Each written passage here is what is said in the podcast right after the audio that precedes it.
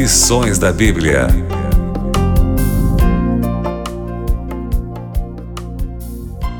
Olá, estamos começando o nosso programa Lições da Bíblia. E hoje a gente vai aprender sobre os pilares da interpretação profética historicista. Pode parecer difícil isso, né? Mas a gente vai esmiuçar tudo isso aqui para você. A Bíblia e a profecia é o tema desta semana. De hoje a gente está recebendo aqui mais uma vez os nossos convidados, né? Pastor Joel Flores e pastor Frederico Branco, bem-vindos mais uma vez. Bom, e a gente sempre começa com oração, não é isso? Pastor Joel, você pode fazer a oração pedindo a presença de Deus aqui para a gente poder ser iluminado para poder falar desse tema? Amém. Vamos orar então? Oramos. Pai querido, muito obrigado pela oportunidade que temos de abrir a tua palavra, de encontrar fortaleza, de encontrar conforto, mas também agora para aprender, compreender como a profecia ajuda a acrescentar nossa fé, como através da profecia nós podemos conhecer o futuro, sabendo que Deus tem o controle de tudo, mas também como nossa fé pode ser acrescentada através dela. Que Teu Santo Espírito possa iluminar nossa mente para que possamos compreender esse tema e possa colocar em nosso coração esperança e nossa fé cada dia possa ser acrescentada em Ti. Amém. Em nome de Jesus. Amém. Muito bem, obrigado, pastor Joel. A gente pergunta que eu faria, como é que as profecias podem renovar a nossa esperança? Né? Como é que a gente pode olhar para a Bíblia e aí ver tantas coisas que assim, às vezes são meio complicadas a gente entender, uhum. né? que uhum. precisa de um pouquinho mais de atenção, de tempo, quem sabe até de um instrutor, na é verdade? Como é que a gente pode enxergar nas profecias esse elemento de, de esperança? Na semana passada já estudamos na lição como Deus age na história. E na profecia, na verdade, é interessante ver como a profecia nos faz ver a história, né? Ou, ou melhor, a história é o cumprimento da profecia. Jesus já falou para nós que coisas iam acontecer antes da sua vinda. Então, isso nos ajuda para que nós possamos não somente conhecer o futuro, sino quando as coisas começam a acontecer, que nosso coração possa encher de esperança. O que hoje está acontecendo no mundo Aquele cristão que abre a Bíblia, que compreende a profecia, sabe que cada vez estamos mais perto do grande dia, do, da volta de Jesus. Então, quando nós olhamos como a profecia bíblica se cumpre em nossos dias, primeiro, não ficamos surpresos, mas a esperança enche nosso coração, porque sabemos que o cumprimento da profecia é a razão de nossa fé, que Deus está no controle de tudo e que nós estamos indo para nosso lar e que a segunda volta de Jesus é nossa maior esperança. Então, quando nós olhamos o cumprimento da profecia, vemos como os cristãos temos uma vantagem né, sobre, sobre as pessoas que não conhecem, porque nós podemos enxergar o futuro, mas esse futuro está cheio de esperança, porque Deus, eh, como Deus continua agindo na história. Jesus, no livro de Lucas, quando falou que quando vocês vejam essas coisas acontecer, erguidos, erguidos vossas cabeças, né? levantado vossas cabeças, porque vossa redenção está próximo. muito próxima. Então, hoje vamos ver na lição desta semana como o cumprimento das profecias nos ajuda a acrescentar nossa fé e o coração, como não, cheia, sempre está cheio de esperança, saber que Deus está no controle de tudo. Que bom. Pastor Fred, a Igreja Adventista do Sétimo Dia nasceu da profecia bíblica, portanto, as profecias são essenciais né, para a nossa identidade e para a nossa missão. Né? Como é que a gente pode entender isso e reforçar o papel da profecia né, dentro do contexto bíblico? É, a Igreja Adventista é um movimento profético, nasceu de uma compreensão profética. E como disse o pastor Joel, a profecia ela nos transmite esperança. Então, faz parte do nosso DNA como adventistas do sétimo dia o estudo das profecias, a compreensão das profecias e o preparo. Outra coisa interessante que eu gostaria de destacar, porque a esperança está ligada com alegria. O oposto de alegria, o antônimo de alegria, muitos pensam que é tristeza. Mas no conceito, vamos assim dizer, filosófico, eu poderia dizer que o oposto de alegria é desesperança. Então, se nós temos esperança, temos perspectiva, e qual é a perspectiva que nós temos? Perspectiva do reino de Deus, perspectiva da eternidade. Então, isso enche o nosso coração de alegria e de esperança. Então, a igreja adventista, ela surgiu no contexto do século XIX, de interpretação das profecias de Daniel e Apocalipse, e o método de interpretação profética adotado pela igreja adventista é o método historicista, que era o método mais usado pelos reformadores e também até o século 18, 19. E depois disso, o método historicista começou a cair em desuso. E nós, adventistas do sétimo dia, somos praticamente os únicos, os remanescentes que ainda adotam o método historicista, que é um método de interpretação profética. E nós vamos estudar isso hoje. Vamos tentar entender aqui um pouquinho dessa questão do método historicista, porque existe, é, e você vai explicar melhor para a gente isso, existe, por exemplo, um método que a gente olha para a Bíblia e diz assim, não, tudo que está aqui já aconteceu no passado, é um método preterista, né? Existe também um método futurista, que diz que tudo que está na Bíblia ainda vai acontecer no futuro, né? está por acontecer ainda. Pastor Fred, explica para a gente um pouquinho esse método historicista e por que a gente precisa dele para interpretar as profecias. Perfeito. Própria, os próprios autores da Bíblia é, interpretam profecias usando o método historicista. O método historicista acredita que a profecia ela se cumpre na história. Então, a história e profecia devem ser estudadas juntas. História e profecia, porque nós vamos olhar para a história e ver o cumprimento profético na história. Então, você pega, por exemplo, Daniel capítulo 2. Ali, o rei Nabucodonosor teve um sonho e ele se assustou muito. E você já sabe qual é essa história, né? Ele sonhou com uma estátua de uma aparência muito estranha, muito assustadora, cuja cabeça era de ouro, o peito era de prata, né? o ventre era de bronze as pernas de ferro, e os pés em parte de ferro e em parte de barro. E depois uma pedra, uma rocha, uma pedra lançada sem auxílio de mãos aos pés da estátua e destrói aquela estátua. Essa estátua ela representa a história universal, a sucessão dos impérios. E é interessante que quando nós estudamos a história, eu estou com um livro de história aqui, História Universal de H.G. Wells. É um livro secular. E aqui neste livro secular você estuda essa sucessão dos impérios. Então você vê lá o Império Babilônico, depois você vê o Império Medo-Persa, depois você vê o Império Grego e depois você vê o Império Romano.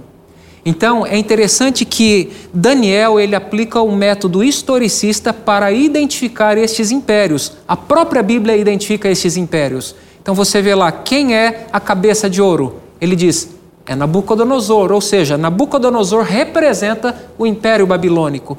E depois então viria outro império, Medo-Persa, Império Grego. E aí, no, em Daniel capítulo 7, é, você encontra ali a descrição do quarto império como um animal terrível e espantoso e ele não é identificado nominalmente. Mas quando olhamos para a história, nós descobrimos que o império que sucede o império grego, qual que é? É o Império Romano. Uhum. Então, o método historicista, você percebe que ele é ininterrupto. A profecia ela se cumpre na história, diferentemente do método preterista e do método futurista. Mas é interessante destacar que é, a interpretação, o método historicista de interpretação profética, era o método predominante dos reformadores. E os reformadores, como Lutero, Wycliffe e outros, Knox e outros, identificaram a ponta pequena como sendo Roma em suas duas fases, a fase pagã e a fase papal. É claro que através daí do movimento da Contra-Reforma surgiram outros é, intérpretes dois jesuítas, e um desenvolveu o método preterista. O que diz o método preterista? O método preterista diz que todas as profecias de Daniel se cumpriram no passado e que não tem nada para o nosso tempo. Que todas as profecias também do livro do Apocalipse se cumpriram no passado. Então, para eles, por exemplo, a ponta pequena é Antíoco Epifânio, um general, um rei sírio que viveu no segundo século antes de Cristo.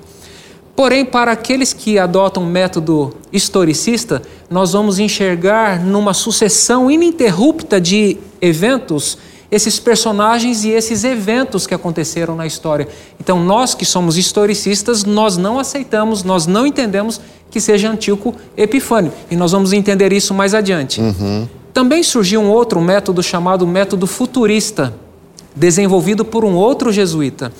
O método futurista ele já diz assim, não, é, a profecia ela vai se cumprir lá no fim, quando o anticristo se manifestar. Então eles também entendem de alguma forma que pode ser Antíoco Epifânio, mas que ali apenas é um tipo, um arquétipo de um anticristo que vai se manifestar lá no fim, hum. quando o templo de Jerusalém for reconstruído, quando a nação de Jerusalém dos judeus for completamente restaurada e assim por diante. Nós também não aceitamos esta compreensão porque é, a gente percebe que não existe nenhuma lacuna no método historicista. Os eventos eles vão acontecendo de forma sucessiva. Então, o quarto reino é, predito pela estátua, pela, pelo sonho de Nabucodonosor, é, representado pelo ferro em Daniel 2, é Roma. E também quando a gente vê o animal terrível e espantoso descrito em Daniel capítulo 7, nós entendemos que é Roma. E o chifre pequeno que surge, ele surge do contexto ali do Império Romano e não do Império Grego. Então você, é, de repente, interromper é, os eventos e colocar ali um personagem, você está desrespeitando o método correto de interpretação das Escrituras. Na verdade, é, explicar ali o chifre pequeno dá para muito, né? Temos que ler é, ali o texto bíblico, mas eu quero convidar a todos os nossos amigos para que possam ler Daniel capítulo 7, capítulo 8 e Apocalipse também capítulo 13, onde fala sobre as características sobre esse poder. Eu vou falar aqui sobre algumas das características e vamos vamos repassar a história e vamos ver como se cumpriu exatamente. Primeira característica, esse esse chifre pequeno teria que sair do quarto animal. O quarto animal qual é? É Roma. Então, Roma teria duas faces: a face imperial, com os grandes imperadores, e a outra fase seria uma fase muito diferente. Diz que esse chifre pequeno seria o maior de todos. Por quê? Porque ele cresceu no meio de outros dez chifres que saíram do quarto animal, que representa Roma. E quais são esses dez chifres?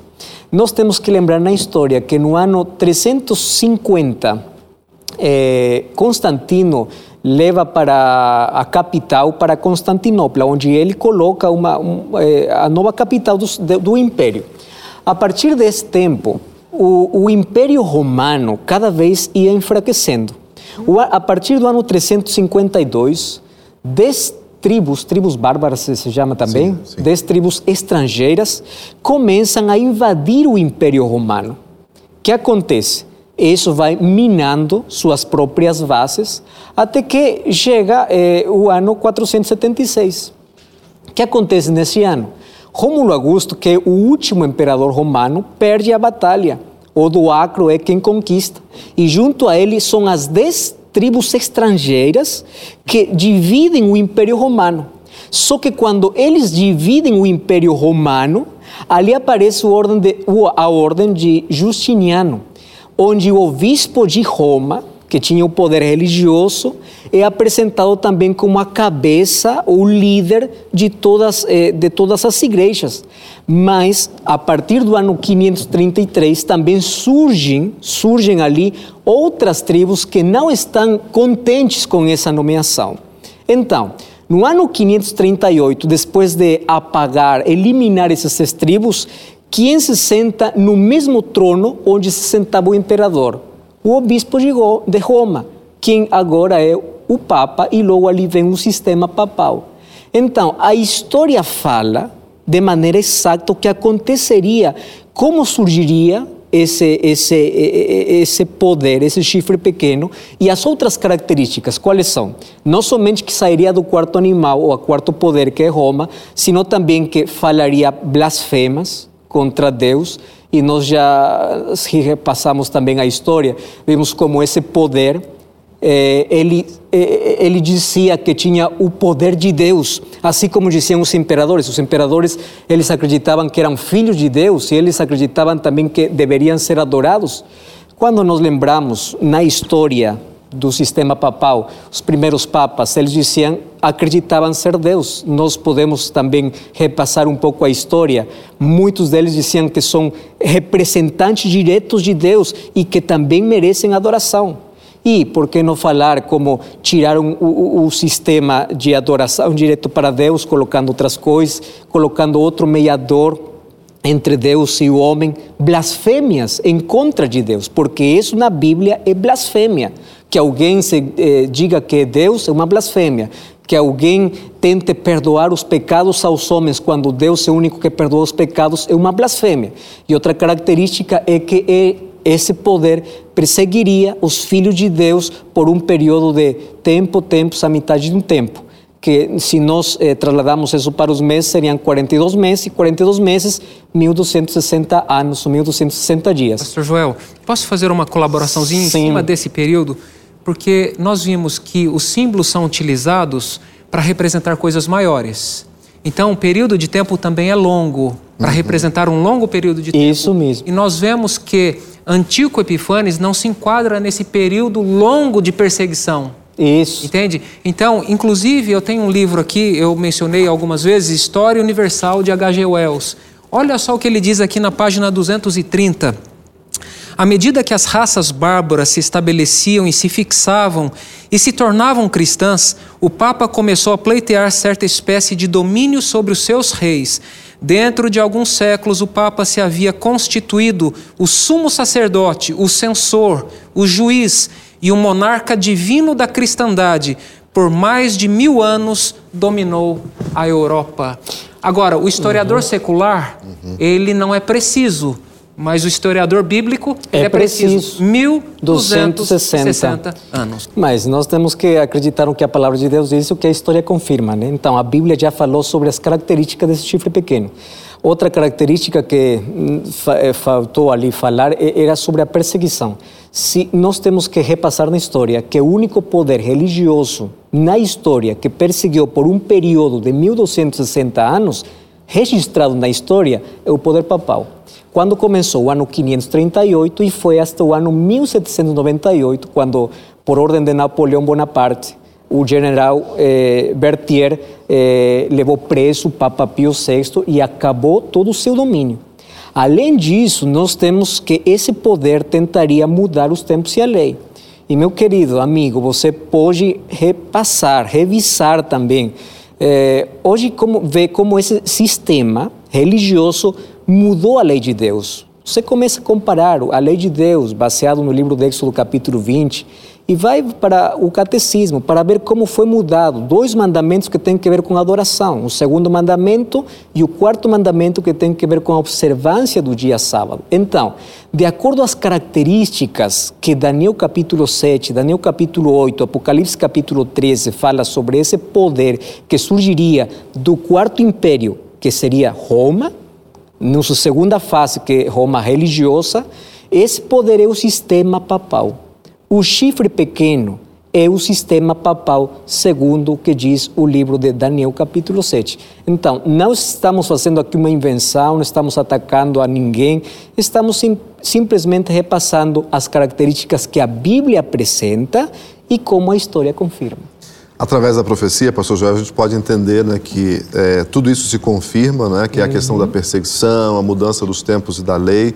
Mas tem uma outra coisa também muito importante, que aí a gente já está agora, amigo, no capítulo, ou melhor, na quarta-feira, no tema de quarta-feira, que é justamente a questão do juízo investigativo. Depois de tudo isso, depois dessa perseguição, começaria então um tempo de julgamento, não é? Pastor Fred, Sim. que tempo de julgamento é esse e como a profecia nos ajuda a entender o momento que nós estamos vivendo agora, né? Que é o que a lição chama de juízo investigativo.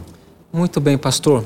É importante também destacar que após o terremoto de Lisboa em 1755, o escurecimento do sol eh, e da lua se tornando vermelha como sangue em 1780 e também a queda das estrelas em 1833, as pessoas ficaram assim muito acesas ou foram despertadas para o estudo das profecias de Daniel e Apocalipse. Alguns estudiosos dizem que o século XIX houve a maior quantidade de publicações de livros sobre o tema de Daniel e Apocalipse. E muitos intérpretes chegaram à conclusão de que o aprisionamento do Papa Pio VI marca o fim desse período de domínio do poder papal. Então, se eles conseguiram identificar o fim de um período profético, então eles conseguem identificar o início. Entende? E a partir desta, desta compreensão, eles entenderam, muitos intérpretes, a gente pensa que foi só Guilherme Miller, mas não. Tem o historiador Leroy Edwin Fromm, ele diz que havia cerca de 84 intérpretes que identificaram o período do fim das 2.300 tardes e manhãs como ocorrendo é, ali em 1840, 1843 ou 1847, nos quatro continentes.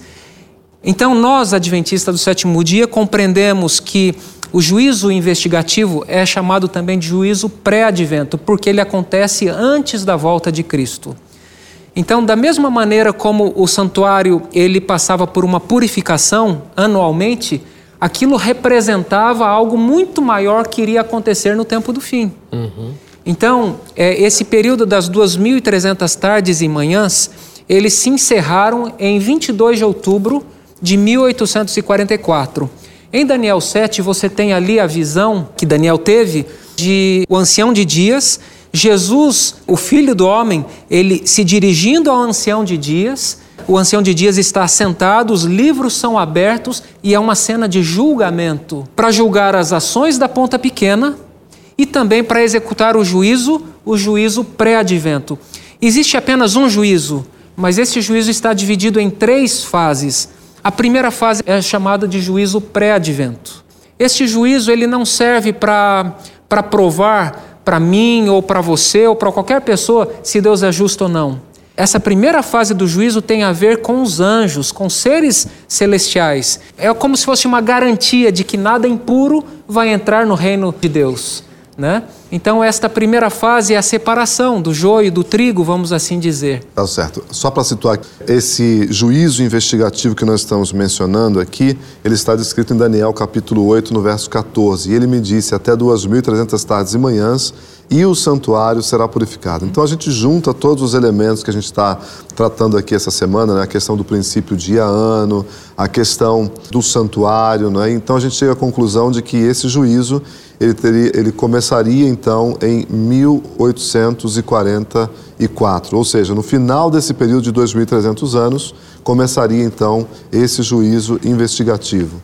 A gente está estudando essa semana a importância da profecia bíblica, né? a importância da gente ter na palavra de Deus a profecia bíblica para a gente crer e entender os momentos que nós estamos vivendo. Agora, pastor Fred, vamos passar por um aspecto aqui pastor, que é o se último. Me permitir, claro. eu acho que é muito importante o começo desse período, a contagem dos 2.300 dias, como foi identificado é, o final do período dos 1.260 anos como sendo 1.798, uhum. os intérpretes conseguiram também identificar o início das profecias. Inclusive a profecia das 2.300 tardes e manhãs, ela se iniciou em 457 antes de Cristo. Uhum. Então, se você aplicar o princípio dia-ano, começando do decreto de Artaxerxes para a reconstrução de Jerusalém, então você aplica o princípio de ano 2.300 anos a esse período de 457, você vai chegar 144. em 1844. Muitos intérpretes dizem, não, isso é uma invenção dos adventistas do sétimo dia. Não é. Eu estou com um livro aqui, livro que utilizamos no seminário, é um livro-texto. E o autor Gleason Archer Jr., ele também identifica a data de 457 como a data correta para o terceiro decreto de Artaxerxes, que deu autonomia de Estado para Israel reconstruir a sua cidade e o templo. Começando em 457, 2.300 anos, chegamos a, do, a 1844, que é então o início do juízo investigativo, né, que é o tema que nós estamos tratando aqui falando da importância da profecia. Agora, pastor Joel, na parte de quinta-feira, a gente tem aí mais três minutinhos, é, fala da tipologia como profecia. É né? interessante que a gente tem uma coisa chamada tipo e o antítipo, né? O que, que é isso? É... Pode ser muito complicado para compreender às vezes, né? Incluso até para pronunciar, para mim já é muito complicado. Tipologia é a didática de Deus para mostrar ao homem o que vai acontecer no futuro. É dizer, é uma sombra que hoje você pode perceber uma realidade futura. A primeira tipologia nós encontramos lá no Jardim do Éden, onde Adão e Eva se afastaram de Deus, se rebelaram contra Deus, e ali aparece a morte do primeiro cordeiro, né? porque eles estavam nus. Deus cobriu com a pele deles. Mas ali começa a primeira tipologia. Por quê? Porque esse cordeiro que foi morto representava quem? Representava Jesus. No Antigo Testamento vamos ver sete festas que celebrava o povo de Israel. Todas elas também tipológicas. É, é verdade que comemoravam muitas coisas nacionais, mas eram tipológicas, porque ao final representavam o que ia vir para o futuro. E a maior tipologia que encontramos ali no Antigo Testamento é o sistema dos sacrifícios, a morte do, das, dos cordeiros, dos sacrifícios dos animais, que representava é, a, vinda, a, primeira vinda de Jesus e a morte de Jesus na cruz. Até que João identifica Jesus como o Cordeiro de Deus que tira, tira o, pecado, do mundo. Tira o né? pecado do mundo. Então, Amigos. muitas tipologias foram pregadas na cruz, né? acabaram, tiveram um fim, mas tem também outras que ainda estão no processo. Muito bem, nosso tempo está acabando, infelizmente. Essa semana foi muito proveitosa a gente estudar esse tema, porque a gente vê que ao a gente estudar a Bíblia, né, a gente confirma então o valor das profecias. Né? Então a gente viu essa semana a questão do historicismo, a questão do princípio dia ano, a questão aí do tipo e do antítipo, né? a questão do julgamento que está acontecendo agora e que de fato está predito na Bíblia. Pastor Fred, o que, que você diria para os nossos telespectadores aí com base depois de tudo isso que a gente estudou? Podemos acreditar de fato na Bíblia? Com certeza. Olha, se existia um dia que era um acerto de contas em Israel, no cerimonial do santuário, e aquilo era um tipo, isso aponta para a realidade de um juízo muito maior que está acontecendo agora.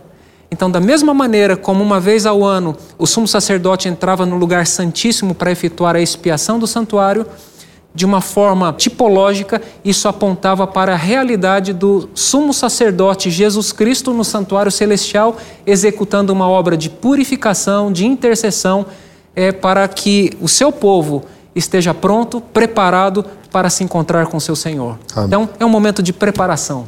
Pastor Joel, suas considerações finais depois a gente falar aí da beleza das profecias. Se você quer conhecer o futuro, não vai para a astrologia, vai para a profecia. Amém. Então, quando você vai para a profecia, vai compreender que o futuro é glorioso se você se entrega a Jesus. Que a profecia possa desvendar seus olhos, possa enxergar o futuro e cheie seu coração de esperança. Porque a profecia é a luz de Deus para todos aqueles que confiam nele. Acredite em Deus, acredite nas profecias. Pastor, posso terminar o programa é, mencionando a sua frase aqui? Se você quer conhecer o futuro, não vá para a astrologia, Vai para vá para as profecias. É? Eu creio que essa semana nós tivemos momentos muito agradáveis aqui no programa é, Lições da Bíblia, né, falando sobre a questão das profecias. E eu creio que a grande lição que fica para nós é podemos estudar com confiança, porque esse livro, embora seja um livro milenar, é um livro que continua nos oferecendo segurança para a gente poder avançar e para a gente poder, eh, de fato, se preparar para a volta do Senhor Jesus Cristo. Muito obrigado por sua companhia, muito obrigado por estudar com a gente. A gente fica muito feliz tendo você junto com a gente, viu? Deus abençoe muito você e a sua vida. A gente se vê no próximo programa Lições da Bíblia. Até lá e que Deus abençoe você. Você ouviu Lições da Bíblia